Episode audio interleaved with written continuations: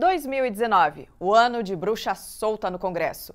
Nunca antes da história desse país.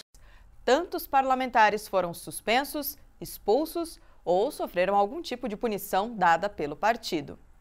Parece que nossos deputados e senadores andam um tanto rebeldes. O que será que está acontecendo, hein? E o que acontece quando um congressista é expulso do partido? Perde o mandato ou fica lá de boas, de pernas pro ar, só cumprindo tabela?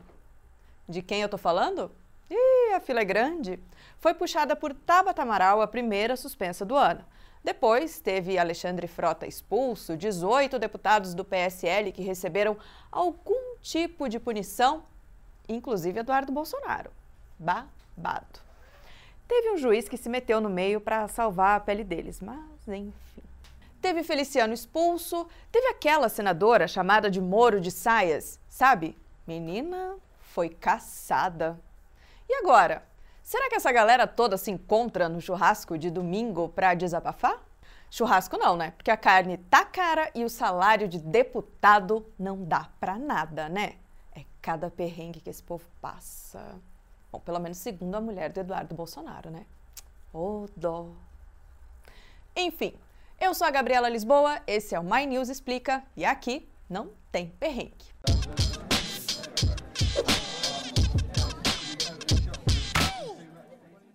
É a nova moda entre os partidos políticos. Puxar a orelha dos deputados já não estava funcionando. Chamar para conversar? Efeito prático nenhum. Eles acharam que os deputados estavam muito desobedientes e resolveram fazer o quê?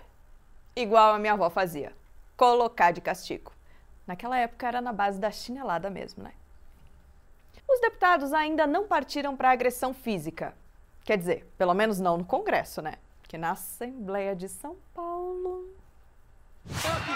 Gostaria de chamar a Polícia Militar. Gostaria de chamar a Polícia Militar.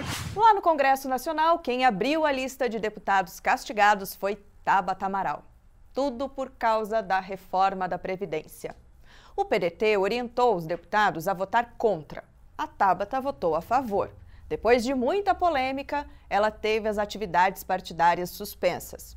Não só ela, outros sete deputados também. Alex Santana, Subtenente Gonzaga, Silvia Cristina, Marlon Santos, Jesus Sérgio, Gil Cutrim e Flávio Nogueira. Gente, isso é quase 30% da bancada do PDT, que tem 27 deputados. E além da suspensão, o partido ainda abriu um processo interno que pode acabar em expulsão. Um deputado, ele é obrigado a votar junto com o partido quando o partido decide uma questão? O deputado ele é obrigado a seguir essa orientação? O que, que aconteceu neste caso? O PDT fechou questão tá, contra a reforma da Previdência. E ao fechar a questão, orientou seus deputados que todos deveriam seguir a posição do partido.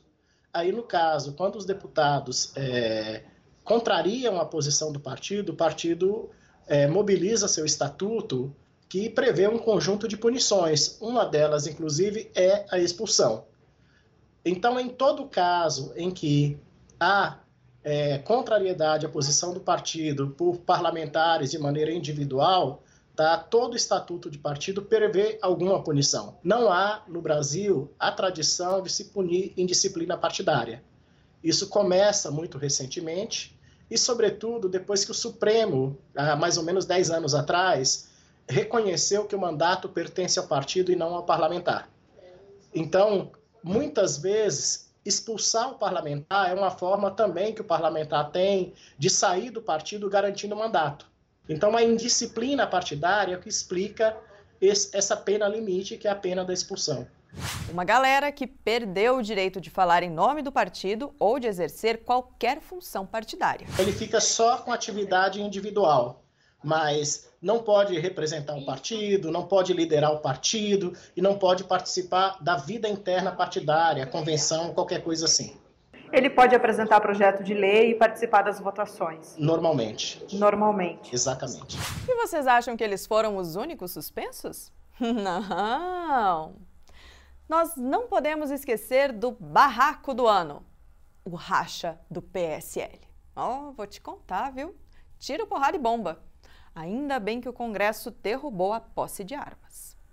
Acontece o seguinte: Jair Bolsonaro, presidente do Brasil, e Luciano Bivar, presidente do PSL, romperam relações por causa daquele vídeo que Bolsonaro disse que Bivar estava queimado, lembra?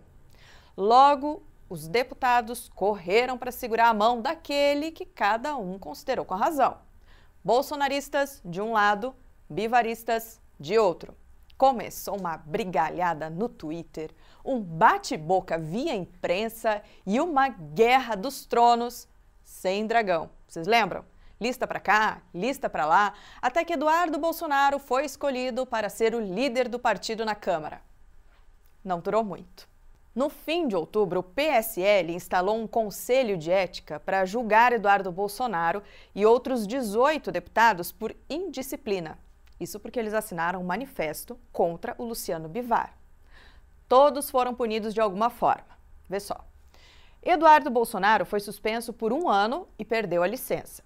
Os outros suspensos por um ano, anota aí: Bibo Nunes, Daniel Silveira e Alê Silva.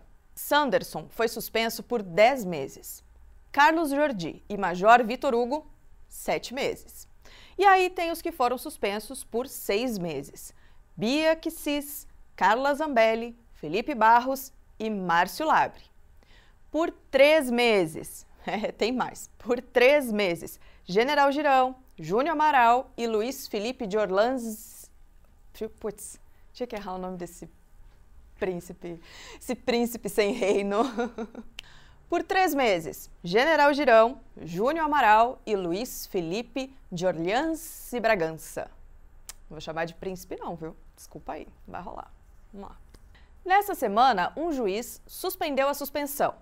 Tá tudo meio confuso no PSL mesmo. A gente até foi falar com a ex-suspensa Carla Zambelli para tentar entender melhor essa bagunça. Houve uma suspensão dessa suspensão, mas além dessa, desse pedido de suspensão, eu estou enfrentando dois pedidos de cassação de mandato solicitados pelo presidente do PSL, o Bivar, a pedido da Joyce Hasselman, por quebra de decoro porque eu falei da, da falta de transparência no partido e porque eu tuitei uh, o apelido dela que ela ganhou nas redes e ela ficou achou que isso era uma quebra de decoro. Mas os castigos não pararam por aí. Teve uma galera do PSL que levou advertência. Anota. Aline Sleutis, Cristonieto, Hélio Lopes e Coronel Armando mas a advertência é só um: olha, não vou parar por aí, não, viu? Alguns deputados do PSL receberam advertência. Isso é quase um, um, aviso de que, olha, se você não mudar, pode acontecer alguma coisa, mas por enquanto não acontece nada ou acontece? Exatamente, exatamente. Isso é um alerta de que o partido não gostou do procedimento dele, mas que a vida segue. Ou seja, não faça mais isso, né? Porque a próxima pena pode ter uma gradação maior. Aí nós chegamos à punição máxima, a expulsão. O primeiro expulso do ano, Alexandre Frota. De que partido? PSL. Ele foi expulso no mês de agosto por criticar Jair Bolsonaro. É nessas horas que a gente tem a prova que a Terra é redonda e o mundo gira. Veja só. Frota criticou Bolsonaro e foi expulso. Aí Bolsonaro criticou Luciano Bivar e saiu do partido. Aí os deputados que defenderam Bolsonaro foram suspensos. No fim das contas, Frota foi expulso porque criticou Bolsonaro e outros 14 foram suspensos por defender Bolsonaro. Moral da história? Olha, em se tratando de PSL, não dá para tirar conclusão nenhuma. Alexandre Frota agora é deputado pelo PSDB. Frota é tucano. Imagina ele e o Fernando Henrique debatendo o futuro da nação. E quando o deputado é expulso, por que, que ele não perde o mandato, então, se, o, se o, o cargo dele é do partido? O partido não pode expulsar ele e ficar com cargo? Não, não pode, porque aí, no caso, o partido que está dizendo para ele que não quer mais ele nas fileiras, não é? Por isso que muito parlamentar prefere ser expulso, não é? Talvez o caso que nos ajude a entender um pouco isso foi o caso do Alexandre Frota, não é? Ele foi expulso do PSL e migrou para o PSDB. Ele só não perdeu o mandato por conta da expulsão. Se ele tivesse simplesmente saído do PSL e ido para o PSDB, pode ser que o PSL tivesse ingressado na justiça pedindo o mandato dele, não é?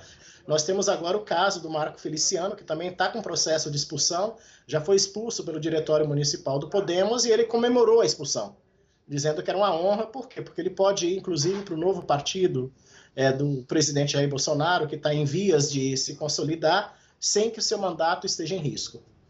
O Podemos não quer mais saber de Marco Feliciano, que, além de deputado, também é pastor da Catedral do Avivamento, uma igreja neopentecostal. O motivo? A cafonice dele? Não. Senão, Podemos ia ter que expulsar o senador Álvaro Dias também. Maldade. Segundo o partido, o motivo foi a conduta ética e moral do nobre deputado pastor. A executiva citou alguns exemplos, como o uso de dinheiro público para fins particulares, como aquele tratamento dentário que custou a bagatela de 157 mil reais. Menina, Imagina o que eram os dentes desse homem antes do tratamento para custar tanto. Onde é que ele fez esse tratamento na Gaster? Não achei muito cristão esse comportamento. Acho que isso não é de Deus. O deputado não quis gravar a entrevista. A gente pediu, mas ele publicou esse vídeo aí no Twitter e disse que o motivo foi outro. Os canalhas de plantão temem uma candidatura verdadeiramente conservadora à Prefeitura de São Paulo que defenda o presidente Bolsonaro e as suas ideias, pois sabem que essa candidatura será imbatível. Além de canalhas, meus acusadores são burros, porque assim que eu voltar ao Brasil, eu denunciarei ao Ministério Público todos que participaram desse julgamento de exceção por crime de calúnia. Além disso, eu os processarei requerendo indenização por danos morais. Eu reafirmo aqui que jamais cometi qualquer irregularidade na minha vida pública e quem disser o contrário disso será devidamente processado. Bem, essa situação não está totalmente resolvida porque ele foi expulso pela Executiva Estadual de São Paulo. Ainda cabe recurso na Executiva Nacional. E você acha que acabou por aqui? Nada! Teve babado no Senado também. Teve senadora que perdeu o mandato, foi caçada. Você viu isso? Foi a senadora Selma Ruda, do Podemos, de Mato Grosso.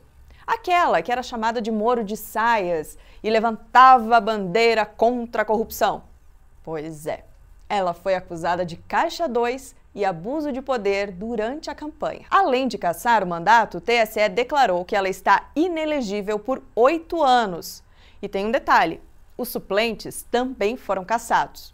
Resultado: Mato Grosso vai ter uma nova eleição para senador. No caso, quando o senador ele morre ou se afasta por alguma maneira, naturalmente quem assume é, é o suplente. Agora, neste caso, a conclusão é que é, daquilo que a suplente está sendo acusada, é, que a titular está sendo acusada, o suplente também se beneficiou. E aí, no caso, se caça a chapa, não é? É mais ou menos é, nós imaginarmos que a chapa que Dilma e Temer tivessem sido condenados pela prestação de contas. Como a prestação de contas é da chapa, então os dois teriam que ter sido afastados. Mas o processo de impeachment da Dilma não se deu por isso, se deu por conta de algo que, que foi da atuação dela, não é? E aí, no caso, o direito do vice assumir ficou preservado, né? Placar de 2019. Pelas minhas contas, 22 deputados suspensos, 4 advertidos, 2 expulsos e uma senadora caçada. Mas ainda dá tempo de algum partido suspender ou expulsar mais alguém até o fim do ano, né? Nós ainda temos uma semana antes do recesso. Também dá tempo de você curtir, comentar e compartilhar esse vídeo. Não esquece que semana que vem tem mais My News Explica. O último do ano, hein? E qual será a pauta?